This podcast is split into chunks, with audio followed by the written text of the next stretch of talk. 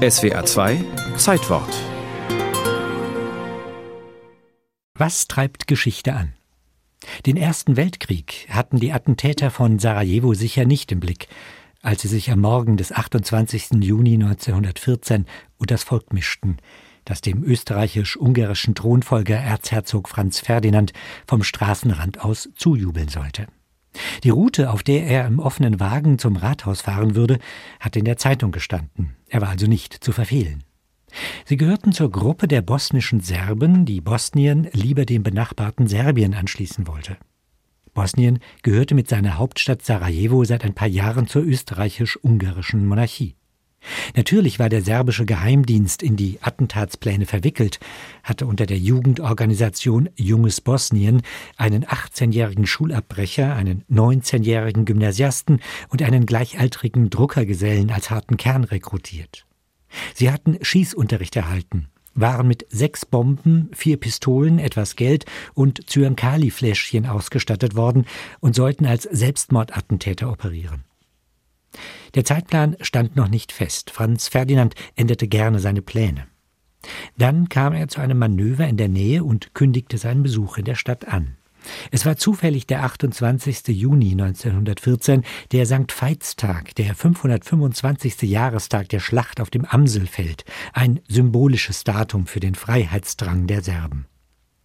In einer Kolonne von sechs Fahrzeugen ging es also durch die Stadt. Im zweiten saßen Franz Ferdinand mit seiner Gemahlin Sophie. Als sie den ersten Attentäter passierten, geschah nichts, weil der sein Opfer nicht erkannte. Der zweite musste einen Polizisten fragen, ehe er seine Bombe scharf machte und auf das Fahrzeug warf. Er traf aber nicht richtig. Franz Ferdinand konnte sie mit seinem Arm ablenken, sie detonierte hinter dem Wagen und verletzte die Insassen des darauffolgenden. Die Opfer wurden in ein Krankenhaus gebracht, die Fahrt der anderen fortgesetzt. Zwei weitere Attentäter trauten sich nach dem Tumult nicht mehr zu schießen. Ein dritter, Gavrilo Princip, tauchte unter und setzte sich in ein Kaffeehaus. Im Rathaus tobte derweil Franz Ferdinand, dass er derart empfangen werde, sei empörend. Er wolle sofort zum Krankenhaus fahren, den verletzten Offizier besuchen. Die veröffentlichte Route solle geändert werden. Der Konvoi setzte sich in Bewegung. Aber der Fahrer hatte die Änderung nicht mitbekommen und musste auf offener Straße wenden, just vor dem Café, in dem Gavrilo Princip frustriert saß.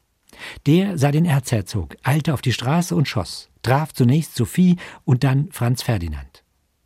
Während der Wagen mit den Sterbenden davonbrauste, schluckte Princip das Zyankali, erbrach es aber gleich wieder, griff erneut zur Pistole, aber ehe er sich erschießen konnte, wurde er von Gendarmen ergriffen und abgeführt. Wie vieler Zufälle hatte es bedurft, dass dieses so folgenreiche Attentat gelang. Hätte der erste Attentäter geschossen, hätte die Bombe des zweiten ihr Ziel nicht verfehlt, hätte Gavrilo sich nicht zufällig in das Café abgesetzt, an dem der Wagen des Erzherzogs zufällig vorbeikam, wer weiß, wie die Geschichte des 20. Jahrhunderts verlaufen wäre. Der Historiker Herfried Münkler spricht von der Wirkmacht des Zufalls und nennt die Vorstellung, dass sie am Werke war, ebenso verführerisch wie entsetzlich. Mit rationalen Erklärungen von Kriegsursachen und Anlässen tun wir uns da leichter. Aber die Antriebskräfte von Geschichte sind oft schwer zu erkennen.